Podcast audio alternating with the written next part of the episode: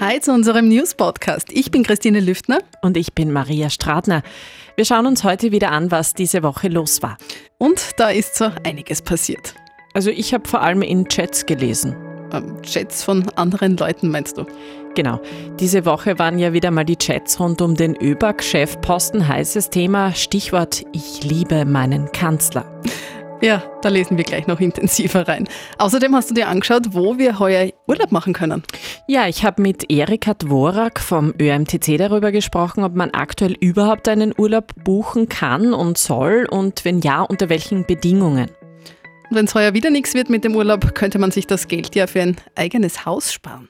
Ja, zum Beispiel für eines aus dem 3D-Drucker. Wie cool ist das bitte? Ja, ein 70-jähriger Amerikaner ist der allererste Mensch, der kurz vor Ostern heuer in das erste komplett ausgedruckte Haus der Welt eingezogen ist. Ich habe mit Eduard Artner von Bau mit darüber gesprochen, wann wir in Österreich unsere Häuser quasi selber ausdrücken können. Sehr spannend das Ganze. Radio Content Austria Podcast. Neue Liebesbotschaften vom Kanzler? Nein, der hat schon genug vom ÖBAG-Chef bekommen. ja, das war eher irritierend, muss ich sagen. Inzwischen sind die Chatnachrichten um den Chefposten der ÖBAG zwischen Kanzler Sebastian Kurz und Thomas Schmidt aber Kult geworden. Ja, es gibt sogar schon T-Shirts, davon habe ich gesehen. Echt, was steht da drauf? Kuss-Emojis, die Kurz dem Schmidt geschickt hat. Ja, so ähnlich. Und der Satz, ich liebe meinen Kanzler. Mhm. Am besten gleich zwei davon bestellen. Kriegst eh alles, was du willst. genau. Also ich muss sagen, im Moment überlege ich noch, ob ich lachen oder ob ich weinen soll bei dem Thema. Ja, der Opposition geht es da, glaube ich, ganz ähnlich. FPÖ-Chef Norbert Hofer hat die Sache mal auf den Punkt gebracht. Sie alle kennen die genauen Wortlaut dieser Chats. Sie wissen, dass sich Thomas Schmidt die Ausschreibung für den ÖBAG-Alleinvorstand selbst geschrieben hat. Sie wissen, dass er, ich zitiere, steuerbare Aufsichtsräte für seine eigene Kür zum Vorstand gesucht hat. Das alles ist nunmehr bekannt und beschreibt eine Haltung, die Anlass zur Sorge gibt. Und Stefanie Crisper von den NEOS hat auch eine ziemlich klare Meinung dazu. Wenn du alles Geld der Welt hast, willst du nur noch mehr eines, was du nicht kaufen kannst. Das ist halt Macht. Das schrieb Melanie Laure, die heute nach Blümel kommt, 2018 in einer SMS an Thomas Schmid. Und genau darum geht es der Partie um Sebastian Kurz. Um Geld und um Macht und sonst gar nichts. Die Kurzpartie war der Meinung, die Gesetze gelten für alle, nur nicht für sie, äh, haben sich nicht an die Regeln gehalten, nicht an die Gesetze gehalten und man sieht, wie schamlos sie mit ihrer Macht umgehen ähm, wie sie alle Regeln brechen, die man brechen kann und glauben, dass sie damit davonkommen. So sieht das Jan Kreiner von der SPÖ. Stichwort davonkommen. Schmid hat ja schon angekündigt, dass er bis Ende seiner Amtszeit, also noch bis März 2022, ÖBAG-Chef bleiben wird. Also kein rascher Rücktritt. Nein. Finanzminister Gernot Blümel, der bei der ÖBAG Postenbestellung auch mitgemauschelt haben soll, hat dazu nicht so viel sagen wollen. Er ist diese Woche zum zweiten Mal vor dem Ibiza-Untersuchungsausschuss befragt worden. Was ist da rausgekommen? Also im Grunde nichts Neues. Was wir jetzt aber wissen, ist, dass es im Haus Blümel einige Ladekabel gibt, die da herumliegen sollen. zu denen es aber angeblich keine Endgeräte gibt. Na, weil einen Laptop oder ähnliches hat der Minister ja bekanntlich für seinen Dienst oder für seinen Beruf nicht. Na, wozu auch? Ja, eben, es reicht ja auch ein Handy und ein Emoji sagt sowieso mehr als tausend Worte. Weißt du was? Es ist die erste Podcast-Folge seit langem, in der wir in den ersten drei Minuten nicht über Corona gesprochen haben. Ja, super. Hör mal auf. Na, ich würde noch gerne über die Urlaubsplanung reden. Auch eine gute Idee. Fährst du weg? Ja, würde ich schon gern. Naja, realistisch ist es im Moment ja eigentlich überhaupt nicht. Aber wie viele andere Österreicher würde auch ich gerne buchen, aber wir wissen ja einfach im Moment nicht, was im Sommer möglich sein wird und was nicht. Deshalb habe ich mit Erika Dvorak, Reisexpertin vom ÖMTC, gesprochen, darüber, was sie uns an Urlaubsplanung empfehlen würde und was wir uns vom sogenannten grünen Pass erwarten dürfen. Mehr als ein Jahr schlagen wir uns jetzt alle schon mit der Corona-Pandemie herum und viele von uns sind jetzt wirklich schon urlaubsreif, muss man sagen. Wird es so etwas wie normale Ferien in diesem Sommer aber überhaupt geben? Normale Ferien wie vor Corona aus meiner Sicht leider nicht, denn es wird einfach vor Ort Maßnahmen geben, die uns an Corona natürlich erinnern. Die Impfungen laufen, aber es wird europaweit keine zeitgleiche Entspannung geben. Das heißt, es wird vor Ort Maskenpflicht, Abstandsregeln und ähnliches geben. Wir haben auf ÖMDCAT ein eigenes Urlaubsservice eingerichtet, wo wir zurzeit über alle Einschränkungen informieren. Und ich freue mich darauf, wenn die Einschränkungen weniger werden und wir nur noch über die Maßnahmen vor Ort dort genau berichten dürfen. Hm, kann ich mir vorstellen. Äh, wenn ich mir jetzt als Einzelperson überlege, soll ich für den Sommer einen Urlaub buchen, für mich, für meine Familie, was würden Sie mir denn jetzt raten? Da die Lage gerade so unsicher ist, ist ein Rat schwierig, aber ich traue mir Folgendes empfehlen. Wenn Sie sich für eine Buchung entscheiden, dann lassen Sie sich unbedingt vom Veranstalter schriftlich zusichern, bis wann Sie aufgrund der Pandemie kostenlos stornieren können. Unsere Juristen empfehlen darüber hinaus auch, dass man eine Pauschalreise bevorzugt und das schlicht und einfach deshalb, weil man dann rechtlich besser abgesichert ist, vor allem natürlich auch im Falle der Insolvenz eines Veranstalters. Derzeit ist ja der sogenannte grüne Pass überall im Gespräch. Der soll im Sommer kommen und eine gewisse Reisefreiheit ermöglichen. Also im Sommer soll er für die ganze EU kommen. Können Sie uns erklären, wie jetzt dieses Zertifikat genau funktionieren soll? Der grüne Pass soll digital und analog, also in Papierform, bestätigen, ob man getestet, geimpft oder genesen ist. Damit soll das Reisen wieder insofern erleichtert werden, dass dieser Pass europaweit anerkannt ist, übrigens darüber hinaus auch im EWR-Raum, und dass man eben beim Reisen nur noch dieses Zertifikat herzeigt. Bei uns in Österreich sind die Gesundheitsbehörden für die Umsetzung zuständig. Das heißt, ich persönlich stelle mir das so vor, wie das im Moment auch bei den Teststraßen und dem Impfen funktioniert. Es gibt ein Portal, wo man das online sich sozusagen abspeichern kann und man kann es auch in Papierform dann ausdrucken. Wie es genau sein wird, ist aktuell noch nicht bekannt. Ich persönlich freue mich unglaublich auf diese Möglichkeit, weil im Moment jedes Land seine eigenen Bestimmungen macht. Und wenn das nicht bald durch ein gemeinsames äh, Zertifikat aufgelöst wird, wir wirklich ein Reisechaos punkto Einreisebeschränkungen haben. Mhm.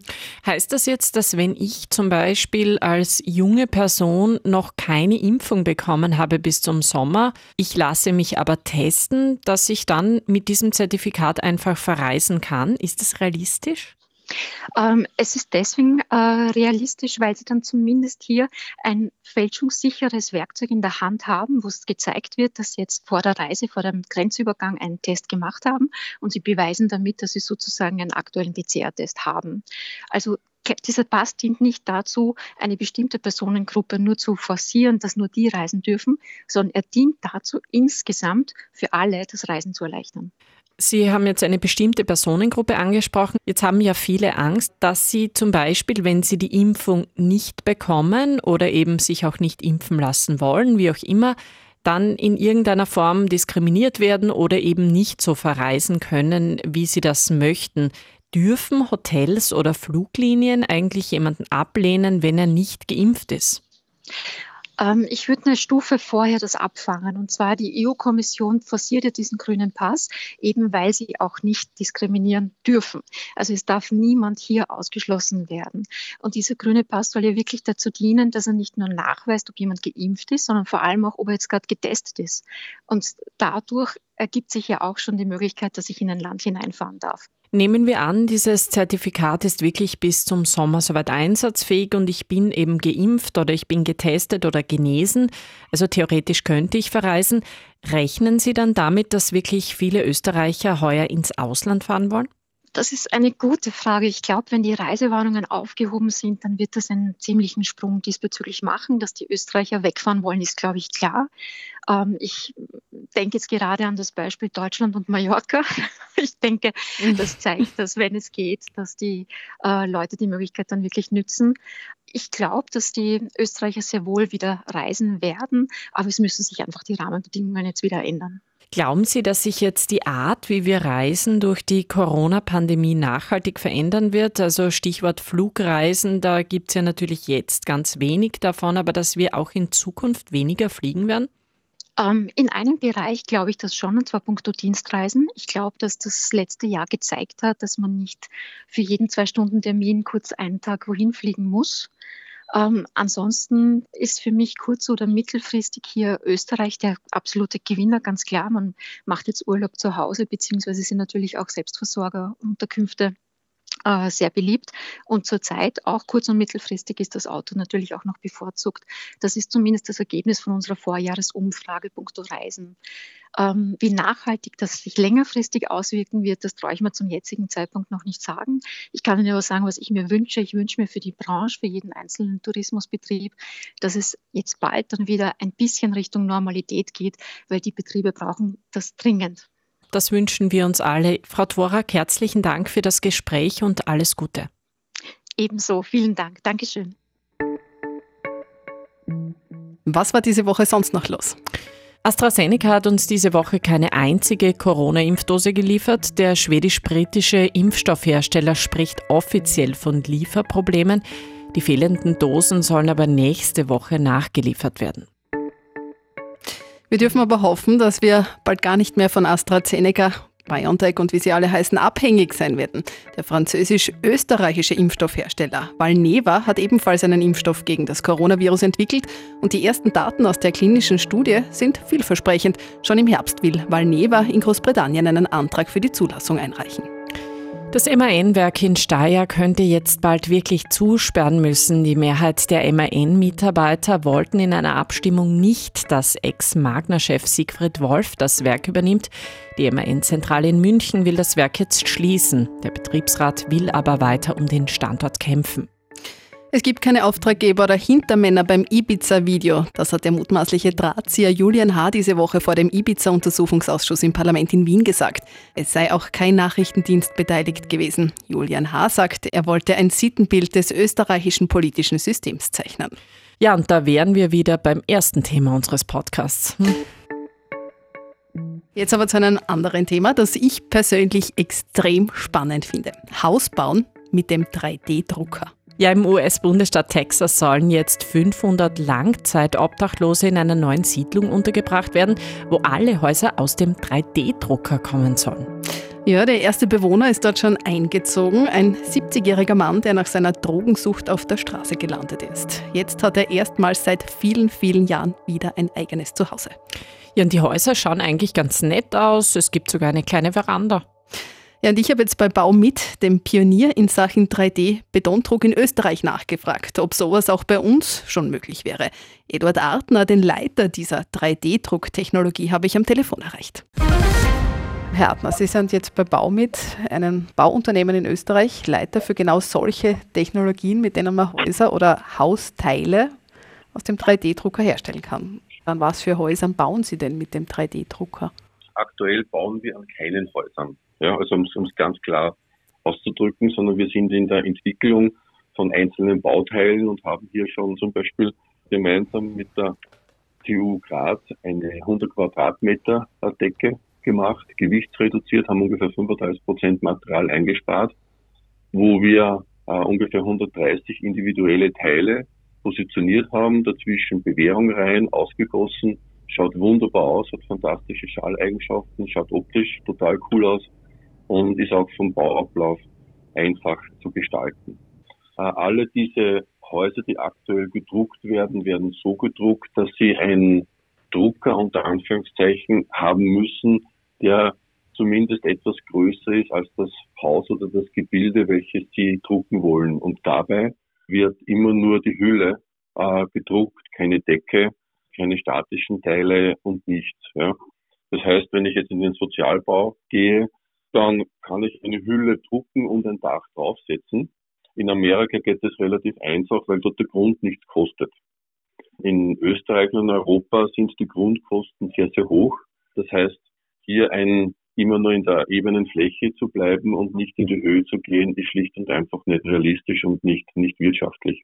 Das heißt, man muss sich jetzt in Österreich in der Baubranche nicht davor fürchten, dass der 3D-Drucker uns in absehbarer Zeit tatsächlich die kompletten Häuser hindruckt. Es wird mit Sicherheit in zehn Jahren, 20 Jahren genau nur so ein Ziegelhaus geben, es wird ein Fertigbetonhaus geben, es wird dann eine Holzriegelkonstruktion geben und, und, und, ja. Und der 3D-Druck wird schlicht und einfach dort eingesetzt werden, wo er kostentechnisch, zeittechnisch auch seine Vorteile ausspielen kann. Diese Texas-Geschichte ist eine, eine, eine wunderbare Sache, ja, die uns sehr, sehr gefällt. Nur die Zukunft im Sozialbau sehen wir nicht. Wo sehen Sie da die Zukunft? Wir sehen die, die Zukunft ganz klar im modularen Bereich. Ja. Das heißt, dass du, wie ich schon vorher erwähnt habe, dass man hergeht und Bauteile druckt, die vom Design her, vom, von Form her nachhaltig sind. Das heißt, die schlicht und einfach Material einsparen. Dort liegt so wirklich die Kunst. Was ich damit meine, ist, wenn man jetzt eine Decke macht, ja, dann wird die Decke geschalt, wird Eisenbewährung reingegeben und wird ausgegossen. Und das macht man deswegen auch nicht, weil wir so viel Material brauchen, sondern weil es einfach billig ist oder zu billig momentan. Gehen Sie zurück in die 60er Jahre, da war es umgekehrt. Äh, dort hat man sehr komplizierte Rippendecken gemacht, weil damals war das Material teuer und die Arbeit war billig. Ja. Gibst du mal so einen Einblick, wie das überhaupt abläuft? Ich kann mir das als Laie überhaupt nicht vorstellen, wie das ist. Füllt man da einen Drucker auf mit Zementsackeln oder wie läuft das ab? Das, das, ist eine gute und berechtigte Frage. Nein, das ist relativ einfach. Ja. Wie funktioniert das? Sie haben einen Flüssigmörtel, der von einer Pumpe durch einen Schlauch an eine Düse transportiert wird. In der Düse werden mehrere Komponenten miteinander gemischt, sehr, sehr schnell. Und in dem Moment, wo das Material aus dieser Düse austritt, ist es fest. Ja, es fällt nicht mehr um. Das ist wie bei einem normalen Kunststoffdrucker und bauen auf diese Weise Schicht für Schicht ihr Objekt auf. Vielleicht als Hinweis, das ist ganz nett, wenn der Druck fertig ist, dann können Sie eigentlich in den ersten 20 Minuten, ersten 40 Minuten das Material mit der Hand ganz einfach runterbrechen, so als wäre es ein, ein trockenes Brot irgendwo in die Richtung von der Konsistenz her. Ja. Mhm. Das heißt, wir brauchen nach ungefähr einer halben Stunde, Stunde ist so ein Objekt transportabel, da kann man es auf die Seite schieben und nach drei Tagen, vier Tagen kann man es im Prinzip dann weiter transportieren an die Baustelle oder wie auch immer. Faktum ist aber, dass, sie, auch für uns die Gesetze der Physik gelten. Also ein Beton braucht einfach Zeit zum Aushärten. Und das braucht er beim 3D-Druck genauso wie beim, bei einer normalen Baustelle. Ja. Wie schaut es denn mit den Kosten aus? Rentiert sich das schon? Ist es wirklich günstiger? Also nochmal kurz, um auf dieses Sozialprojekt in Texas zu kommen. Dort habe ich gelesen, ich glaube, so ein Haus kostet 6000 Dollar, US-Dollar, das ganze Haus. Es gibt in Deutschland ja, ein Projekt, das gerade umgesetzt wurde, wo ein Mehrfamilienhaus gedruckt wurde, unter Anführungszeichen. Ja. Und da sieht man es am besten, ein sehr gutes Projekt. Dort haben sie genau die klaren Aussagen, wo die Technologie aktuell steht, wenn man Häuser baut. Das heißt, sie haben keine Statik, die wird klassisch gemacht. Alle Installationen etc. müssen sie so machen wie in alten Zeiten. Sie müssen auch eine Decke klassisch herstellen und sie haben das Thema, dass der Drucker mindestens so groß sein muss, etwas größer sein muss wie das Haus selbst. Klarerweise steht die gesamte Technologie noch am Anfang. Ja. Und das ist genau der Punkt, wo wir sagen, der Vorteil beim Hausdrucken, der ist im Vergleich zu einem normalen Hausbau in unseren Augen noch bescheiden. Ja. Und darum gehen wir zuerst den Weg über Module, Fertigteile, ob dann in 10 Jahren, 20 Jahren, 30 Jahren wirklich Häuser, große Häuser gedruckt werden. Ich bezweifle es stark, aber ich lasse mich gerne in einem neuen Interview in zehn Jahren mit Ihnen davon überzeugen. da komme ich dann gern drauf zurück. Na wirklich, also das ist, es tut sich so viel ja, und der 3D-Druck bietet so viele Möglichkeiten. Wir sehen den 3D-Druck nicht als Technologie, die alle anderen Bauweisen ersetzen wird, sondern wir sehen den 3D-Druck ganz klar als neue Baumethode, die eben genau dort eingesetzt wird, wo sie ihre Vorteile ausspielt und wo man es braucht. Wenn jemand ein Ziegelhaus will, dann kriegt er Ziegelhaus, der wird sich ein Haus drucken. Ja. Wenn jemand ein 30-stöckiges Haus baut, der wird dann nur gewisse Bereiche mit 3D-Druck machen, andere wieder klassisch. Und das ist unserer Meinung nach auch der Weg, den der 3D-Druck gehen wird. Wegzudenken ist aus der Bauwirtschaft mit Sicherheit nicht mehr. Herr Antner, das ist, glaube ich, ein sehr schönes Schlusswort. Vielen Dank, dass Sie sich die Zeit genommen haben. Vielen Dank für das Gespräch. Gerne, gerne. Und vielen Dank auch fürs Zuhören. Bis zum nächsten Mal. Sie hörten einen Podcast der Radio Content Austria.